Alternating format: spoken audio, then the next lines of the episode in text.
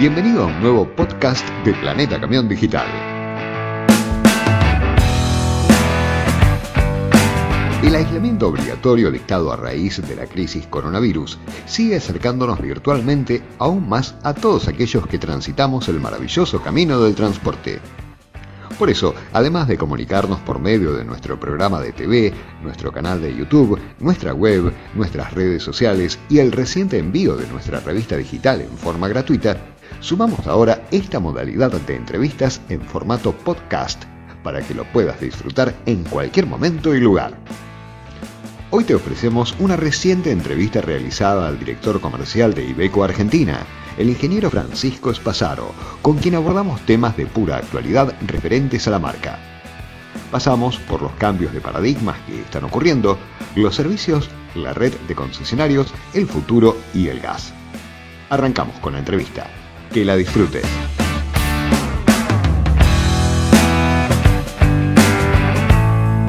Querido Francisco Espasaro, director comercial de Ibeco Argentina, buen día, ¿cómo estás? ¿Qué tal, Ricardo? ¿Todo bien? Bueno, Buen día. ¿Cómo te trata esta cuarentena? Y acá estamos, eh, pasando el tiempo lo mejor posible, cada uno encerrado en sus casas. Así que, bueno, puede ser que escuchen algunos ruidos domésticos. Eh, puede servir eh, este espacio que nos toca vivir obligatoriamente para generar nuevas ideas, ¿no? Para ir pensando. Yo siempre, cuando pasan cosas similares a esta, no, no a tal punto, pero sí este, cuando uno tiene que quedarse encerrado, recuerdo la anécdota que me contó un famosísimo fabricante de carrocerías de larga distancia que está aquí en Rosario, cuyo nombre no voy a decir, pero muy famoso. Y el hombre me dijo en una entrevista algo que me quedó grabado y me pareció muy interesante de tomar como enseñanza. En el 2000, fines de 2001 y todo el 2002, el, eh, bueno, la crisis, todos recordamos, fue tan profunda como esta prácticamente y eh, obviamente él decía que no le iba a vender, sabía que no le iba a vender una sola carrocería a nadie, tenía la fábrica prácticamente cerrada, pero porque estaba fundido. Entonces él dijo, este año lo voy a aprovechar y voy a pensar en una carrocería con tiempo, en una carrocería que para cuando esto pase, eh, yo pueda vender la mejor carrocería del mercado, eh, habiendo cubierto todos los detalles posibles. Y así fue que, es verdad, después que pasó la crisis, la carrocería de él, que no voy a decir tampoco el modelo, pero todo el mundo la conoce, una de larga distancia, es la mejor del mercado.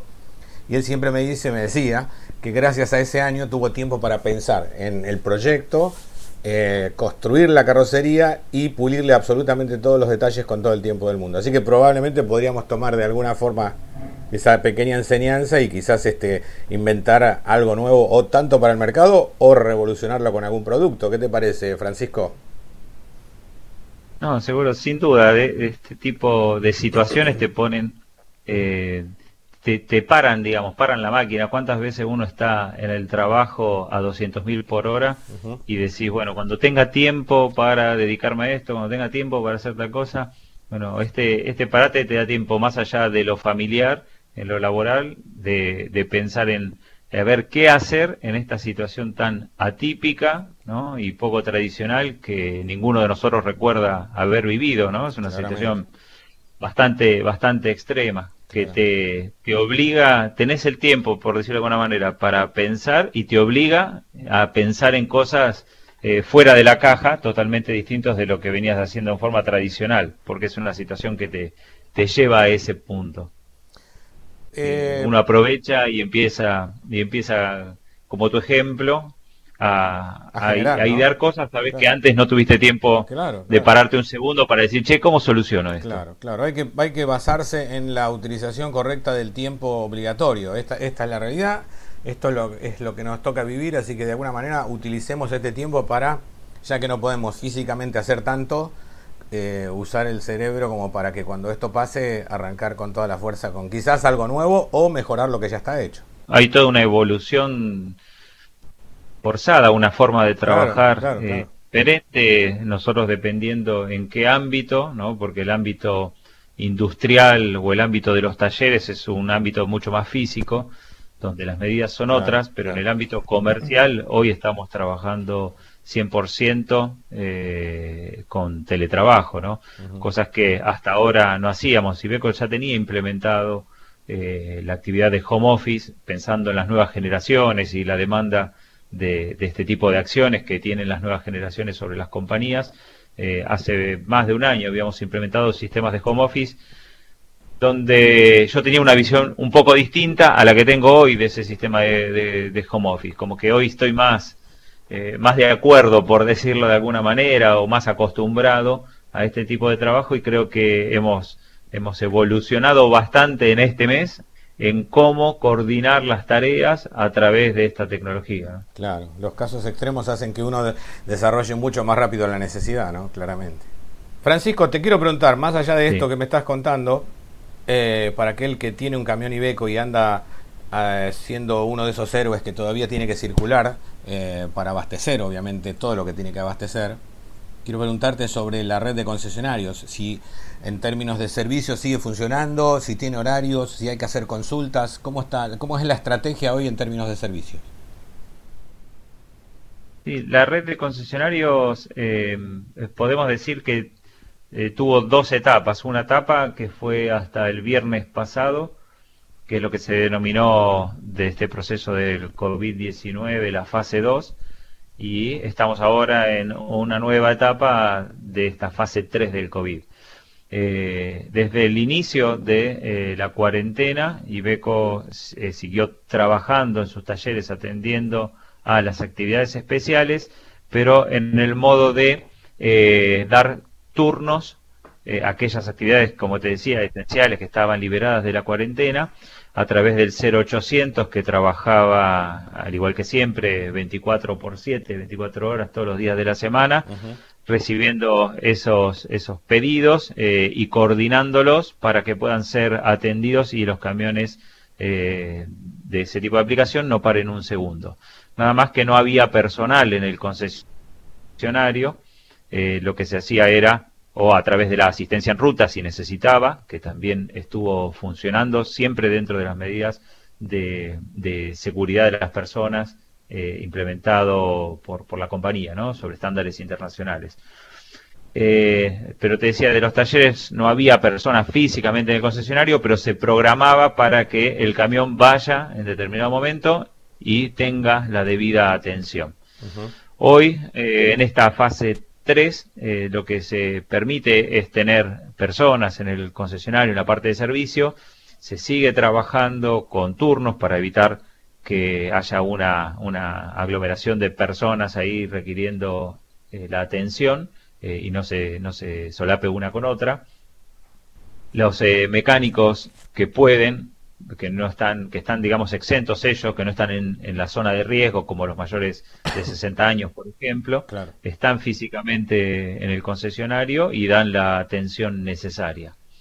Y además eh, se activó la parte de venta de repuestos, también seguía con un cronograma muy limitado para actividades esenciales, pero hoy con esta posibilidad de hacer la entrega de repuestos por delivery, eh, eh, se, se flexibiliza un poco más.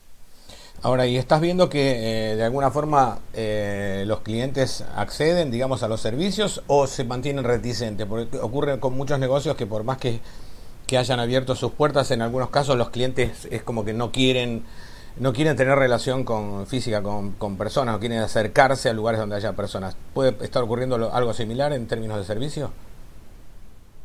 En lo que se refiere, digamos, a actividades exentas, me refiero a salud, seguridad, recolección de residuos, transporte de alimentos, transporte de medicamentos. Si necesitan hacer el servicio, eh, van al concesionario. Se programa, van al concesionario y hacen el servicio. Muchos eh, tienen servicio propio, con lo cual eh, se encargaban de obtener los repuestos que necesitaban, que como te decía ahora se flexibilizó un poco más. Aquel que tenga, que esté exento, pero no tenga que hacer una reparación esencial, no sé, digo, un bollito en la puerta, y no, no, no, es esencial hacer la parte de chapistería, de pintura. Entonces ahí prefiere no hacerlo. Pero si es algo que le puede afectar la funcionalidad del camión, sin duda alguna lo programa y se hace.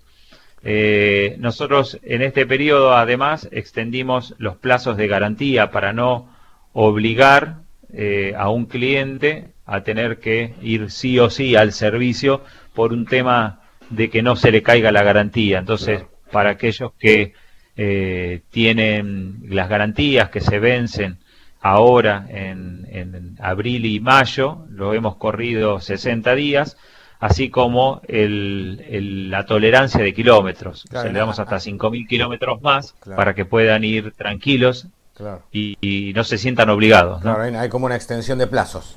Exacto. Eh, Francisco, ¿qué, está ocurriendo en la planta? Contame un poco qué es lo que está ocurriendo, qué planean para la planta, o si cuando llegue el momento de ir de a poco, eh, en algunos casos, como por ejemplo los fabricantes de neumáticos, tienen eh, ya la, vocación de comenzar, ir van comenzando a, a sus, actividades de a poquito en planta. ¿Qué, va a pasar con Ibeco? la, producción de camiones hoy no está exento diferente con lo que es la producción de maquinaria agrícola, que está expresamente exento eh, por eh, los decretos que salieron. Entonces nosotros como grupo industrial, CNH Industrial, tenemos la planta de Ibeco, que no está exenta para la producción, eh, y tenemos la fábrica de Case New Holland, la parte agrícola, incluso la parte de motores, nuestra tercera fábrica, que sí pueden seguir produciendo y lo hacen bajo el protocolo de salubridad eh, conocido, ¿no? de estrictas, estrictas acciones de, higiene, limpieza, cuidado, distancias, eh, no conglomeración de gente, etcétera, lo, conocido por la mayoría. Con lo cual, en el momento que Ibeco tenga que eh, arrancar nuevamente, lo va a hacer bajo ese protocolo o bajo las restricciones que estén en ese momento. Esperemos que sea lo más pronto posible y bueno, sería bajo las restricciones actuales. Francisco, te dejo de lado un poco el drama que estamos viviendo en términos de cuarentena y vamos a hablar de producto. Hace mm, menos de un mes estuvimos juntos ahí en, Expo Agro, donde oficialmente lanzaron lo que habían mostrado en Avant Premier un año antes, eh, en la Expo Agro anterior, que fue el Tector GNC ya en producción en serie, ¿no? Eh, es un, camión que de alguna forma crees que es un camión que viene a hacer un cambio de paradigma al mercado nacional en, ese segmento puntual.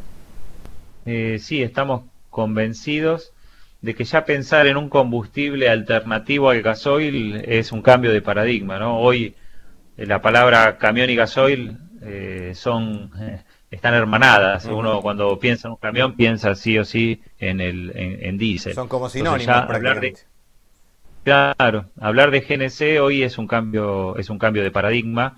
Eh, muchas personas se sorprenden cuando uno les dice que son motores dedicados, nacidos para trabajar eh, con gas y que cumplen un ciclo de funcionamiento de un motor naftero, digamos, no un ciclo diésel, eh, se sorprenden. como todo, tiene que haber una curva de aprendizaje, están los líderes que enseguida se suman a, esos desafíos, que entienden eh, y conocen lo que es la realidad en otros países, cómo esta tecnología ha avanzado y que funciona eh, perfectamente y que hoy es, una solución viable tanto para eh, la ecología, o sea, para mitigar el impacto de los gases contaminantes y de la parte sonora, como para la parte económica. Nosotros hablamos de la sustentabilidad del negocio en los dos sentidos, en el sentido ambiental y en el sentido económico, porque Argentina tiene esta particularidad de un diferencial del costo del combustible interesante que hace que sea una ecuación importante. Eh, Francisco, en términos de confiabilidad, hay muchos este, transportistas con los que, que, he hablado que si bien Ibeco tiene una enorme experiencia en este tipo de vehículos en Europa, eh, algunos dudan incluso de la confiabilidad del vehículo. ¿Qué, eh, digamos, si tuvieras que hacer una, una comparación entre el mismo vehículo diésel y el, mismo vehículo con ciclo con GNC, ¿puede existir algún tipo de inconveniente eventualmente en un futuro de, medio, de medio plazo o, es el mismo tipo de vehículo, la misma confiabilidad que un diésel? La confiabilidad es exactamente la misma, la duración del vehículo, del motor, exactamente lo mismo hay dos como dos corrientes, vamos a decir. Eh, hoy, eh, en lo que es automóviles, nadie duda que el GNC funciona. De hecho, se, eh, nadie se asusta de agarrar un vehículo de última tecnología, la electrónica moderna, con sistemas de inyección secuenciales y demás y demás, y eh, combinarlos en aftermarket, o sea, ni siquiera fabricación de serie, sino haciendo una transformación posterior del vehículo. Nadie tiene miedo de que eso vaya a funcionar mal. Correcto. Entonces está por un lado esa corriente y por otro lado está la corriente de aquellos que tienen algún concepto y recuerdo antiguo de lo que el GNC dice, oh, pero el gas es más seco, entonces el motor no dura lo mismo. Son las preguntas principales que hacen eh, respecto de la durabilidad. Que eso dado a los avances de las tecnologías, dado a que los productos, como decíamos, son desarrollados y diseñados de la base con materiales específicos para eh, funcionar como cualquier y tener la vida útil de cualquier otro vehículo tradicional, eh, ya hoy no es ningún problema. Francisco, en, en, términos de mercado me gustaría también de alguna forma hacer una comparativa sobre el mismo Tector, que ya es conocido, líder de su segmento, pero en este caso el Tector Genesis. Yo, yo soy un transportista, me voy a situar en un, en un ejemplo así más gráfico. Yo soy transportista, tengo un Tector que ya me ha dado grandes resultados y quiero cambiarlo o quiero comprar uno nuevo, quiero ampliar mi flota y estoy en la duda. ¿Qué cuenta yo debería hacer para dejar de lado cualquier tipo de duda y convencerme instantáneamente en términos de costo de, de tanto de operación del vehículo como en costos de mantenimiento a, futuro. Respecto de los costos operativos, el costo más importante dentro del costo operativo, sin duda alguna, es el costo del combustible. Eh, en Argentina, eh, según las estimaciones que hace FADEAC, ese costo ronda el 40% aproximadamente. El costo de combustible dentro de lo que es la tarifa del transporte. Entonces, cuando uno hace el análisis con el gas, eh, y el gas hoy tiene un precio del, del orden de un 50-60% menos de lo que sale el gasoil, esto dependiendo, dependiendo de las zonas, eh, y si quieres ser malo con el GNC, podría decir que tiene eh, una eficiencia menor en términos de cuántos kilómetros uno puede hacer con un metro cúbico de, gas y darle una, eficiencia, un valor de 85%. Entonces, por ejemplo, si yo digo que con un litro de gasoil hago 100 metros, eh, con eh, un metro cúbico hago 85. Entonces, si afecto a la cuenta por ese factor, eh, da que el ahorro directo al bolsillo está entre el 40 y el 50%. Si decíamos que el costo del combustible es el 40, significa que el ahorro en la tarifa, el ahorro neto, es mínimo el 20%. O sea que el costo de transporte puede bajar el 20% por la utilización eh, de GNC. Entonces, cuando los transportistas hacen esa cuenta y evalúan a ver cuánto es el costo operativo que ellos tienen, o para hacer una cuenta más rápida, solo se fijan en el costo del combustible y dicen, a ver, yo el año pasado gasté 10 millones de pesos en gasoil, si hubiera utilizado gas en combustible, hubiera gastado la mitad, ¿no? Hubiera gastado 5 millones de pesos. Y esa cuenta uno la tiene que comparar o le tiene que sumar el beneficio también que tiene el costo de mantenimiento, que por ser eh, motores más limpios eh, tienen costos de mantenimiento menores, los tiempos de vida útil de aceites, filtros y demás son más largos, entonces el costo de mantenimiento es eh, menor incluso que el de un diésel, en torno o mínimo un 10%, un 10 menor en el caso del Tector. la suma de el ahorro de combustible, la suma del ahorro de costo de mantenimiento, eh, comparado con el valor, eh, que es un poco el precio, digamos, de la unidad, que es en torno a un 30% superior a la versión diésel comparable, eso le da ahí un, recupero de la inversión que va a depender pura y exclusivamente de la cantidad de kilómetros que hace, ¿no? O sea, estamos diciendo que el ahorro está de la mano principalmente de la, del valor del combustible, por lo tanto de la cantidad de combustible que consuma, por lo tanto de la cantidad de kilómetros que haga. Cuanto más kilómetros, más, ratos, más rápido es el payback de esa ecuación. Que lo razonable sería que estén en torno de 2, 3, 4 años como máximo, dado que la vida media eh, de un camión dentro de un transportista está en torno a los 8 o 10 años de este tipo de camiones, mantienen aproximadamente esa cantidad de tiempo. Correcto, correcto. Ahora, Francisco, recién mencionaste que el vehículo vale, y como ya sabíamos, un 30% más que la versión diésel, ¿no? Eh, ese, ese 30%, en caso de que eh, de a poco se vaya imponiendo, ¿va a tender a la baja o se va a mantener? No, sin duda, sin duda eh, va a ir a la baja. Eh, el principal costo que tienen este tipo de tecnologías está asociado con eh, los tanques de almacenamiento. Es muy costosa la parte de almacenamiento de gas. Entonces, en la medida de que de que haya mucha más demanda, como todo, va a haber una economía de escala y los precios de los componentes tienen que ir bajando sin duda alguna. Recién mencionaste los componentes. Yo te quería preguntar sobre qué porcentaje de componentes nacionales tiene este camión. Este puntualmente. El, camión, eh, lamentablemente, digo lamentablemente, al menos por el momento, el motor no es nacional, porque el motor, como te decía, es un motor especial dedicado. Nosotros tenemos producción nacional de motores diésel de esta misma generación de la familia NEF. Eh, este motor, por el momento, eh, no es nacional, tranquilamente puede serlo en un futuro en base a la demanda que haya del vehículo. Por lo tanto, el contenido nacional de este, de este camión debe estar rondando el 35 o 40%. Eh, eh, estábamos hablando sobre vehículos eh, a gas, que es lo que obviamente Ibeco entiende que será el futuro del, por lo menos del mercado nacional, ¿no es cierto? Eh, Chay, ¿tenés otros eh, u otro competidor que ha decidido también tomar ese camino? ¿Qué, qué, diferenciales, no vamos a hablar de, diferenciales si uno es mejor o peor, pero digamos, ¿qué diferenciales notás con este nuevo adversario en este, en este mercado?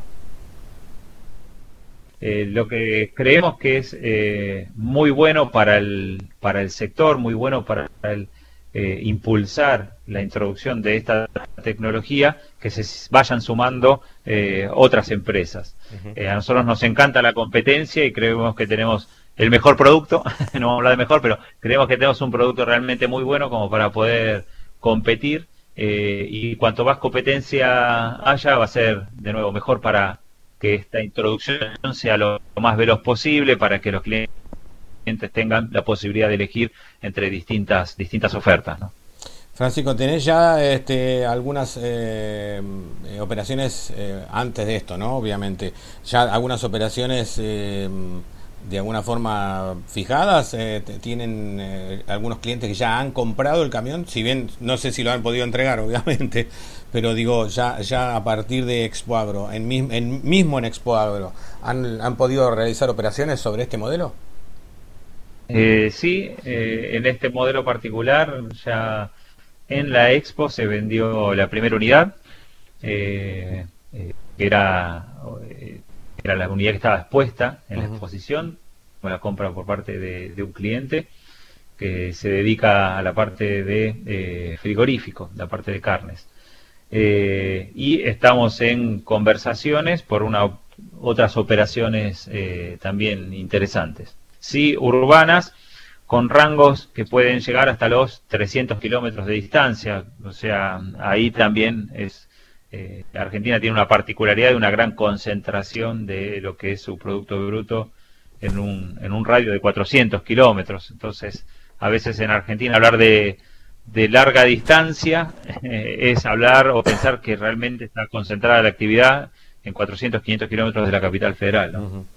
Eh, seguramente, siendo director comercial, Francisco, y teniendo en cuenta lo que está ocurriendo, va a haber otro cambio de paradigma seguramente cuando esto se termine, porque esto va a terminar en algún momento y hay que estar preparado. ¿Están ya pensando en, nuevos planes de financiación, nuevas herramientas adaptadas a, esto que, de alguna, forma, la estela que estaría dejando el, drama de esta cuarentena? Sí, sin duda alguna. Eh, la parte financiera va a ser eh, clave para que el día después eh, tenga una recuperación rápida del mercado. Claro. Eh, transportistas van a necesitar tener pedal, como se dice en la jerga, poder eh, hacer compras porque van a estar con una necesidad retrasada de compras, o sea, hoy están en modo hibernación, esperando a ver qué es lo que pasa, en su mayoría el 70% del transporte está, está parado, o sea, que funcionen solo las actividades esenciales implica que prácticamente el transporte está funcionando a, mucho menos de la mitad, ¿no? A este 30%. Con lo cual, eh, van a necesitar, están en este modo de hibernación, han frenado todo tipo de compra, eh, están más preocupados por ver qué pasa con los sueldos, pero seguramente el día después van a tener que eh, renovar unidades, van a tener que ampliar porque Dios quiera la economía empiece a funcionar a toda velocidad y haga falta más camiones y la financiación siempre históricamente eh, fue clave para permitir ese desarrollo.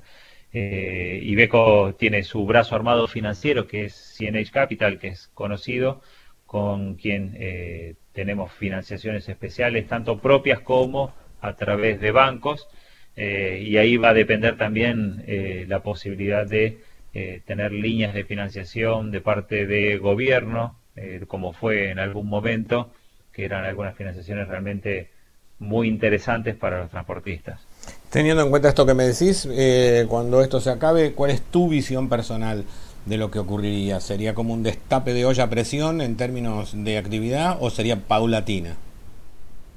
Paulatino, eh, yo creo que va a ser todo muy paulatino. Eh, cada vez que avanza más la cuarentena, uno toma más noción de que las cosas no van a cambiar de un día para el otro, o sea, si mañana digan volvemos al trabajo, no va a ser, sabemos que no va a ser como, como si nada hubiera sucedido, sino que se va a ir destrabando de a poco el sistema, con lo cual este año podemos decir que va a ser un año que va a estar totalmente impactado por eh, esta, este, este trabajo a, media máquina.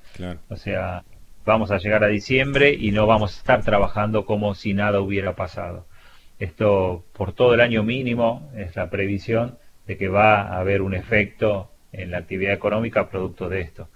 Así que va a ser todo muy, muy paulatino. Eh, eh, hoy es difícil poder determinarlo porque hay una gran incertidumbre que es la duración de todo este proceso que nadie lo conoce, ¿no? Entonces, eh, hay que ver primero cuánto va a ser esa duración y depende de esa duración va a ser cuánto tiempo posterior va a necesitar eh, la economía para recomponerse. Según tu criterio, ¿esto estaría de alguna forma volviendo a la normalidad recién el año próximo? Eh, sí, sí, las estimaciones son de que 2020 de alguna u otra manera va a llegar a terminar con un impacto todavía en lo que es las actividades eh, y la recomposición va a empezar ya a partir del año próximo. No te puedo decir si primer trimestre, segundo, o lo que sea, va a depender de esta incertidumbre que te decía antes. Claro, Para colmo, Argentina ya es un país de incertidumbre, sumado a esto sería tener la bola de cristal, ¿no? La verdad que no sería nada fácil. Y Argentina es un país de, de, muchas incertidumbres y las incertidumbres a veces son eh, posibilidades, ¿no? y así como, como tuvimos este freno, nosotros estamos previendo por el momento una caída del mercado del orden del 35% de lo que teníamos previsto. O sea, un mercado realmente bajo para lo que es la normalidad de Argentina. Que ya era reducido, digamos, antes de esto. Que ya era reducido. Tuvimos años en el pasado donde los crecimientos de un año al otro fueron del 40%. Lo vivimos, o sea que no sería extraño que haya un rebote. Lo que no creemos que ese rebote suceda en el año 2020. Eh, Francisco, siendo que Ibeco es una marca perteneciente a un grupo italiano muy conocido y sabiendo que Italia ha sido uno de los países más golpeados, ¿qué noticias tenés de las actividades de Ibeco en Italia?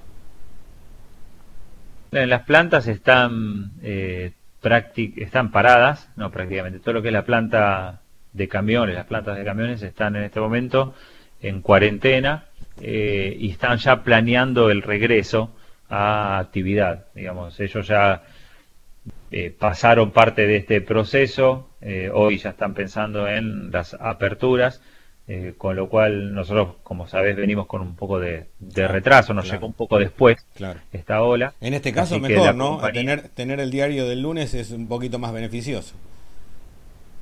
Seguro, seguro, seguro. y nuestras plantas de Europa se están preparando desde el punto de vista de los protocolos necesarios para volver a la actividad, siempre teniendo en cuenta la seguridad de las personas ¿no? y la salud de las personas. Francisco, algo para cerrar que no te pregunté al principio, eh, en, términos en relación a, la atención en los concesionarios. Eh, quería saber si, si hay una forma de que el transportista se comunique previamente. Es, es preciso pedir un turno, obviamente, y cómo se comunican los transportistas con cada uno de los concesionarios. Sí, nosotros eh, tenemos un, nuestro 0800 y a través de la página internet de la compañía. Sí eh, se, pueden, se pueden comunicar. Eh, y a la vez están también publicados todos los números de conexión directa de cada uno de los dealers para que cada uno pueda también dirigirse o contactarse directamente con el, su dealer más cercano. Eh, pero si no, a través de la página web de la compañía pueden, pueden acceder a la información. Francisco Pasaro, ha sido un gusto tenerte con nosotros en este podcast en cuarentena, donde, bueno, de alguna forma nos has desasnado de todo lo que está ocurriendo en el mundo de Ibeco. Hablamos, pasamos por modelos, pasamos por tendencias y obviamente augurando de que esto se termine lo antes posible y que, por supuesto, sigamos adelante con salud. Muchísimas gracias, Francisco Pasaro, director comercial de Ibeco Argentina. Muchas gracias a ustedes, Ricardo. Un saludo grande.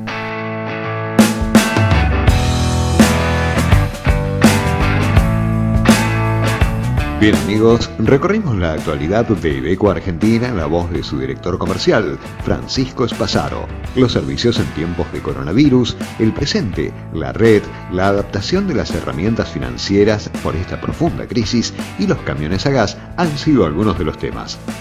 La semana próxima estaremos con otro invitado del mundo del transporte para que pueda seguir súper conectado a lo que ocurre a nuestro alrededor en materia de camión y transporte.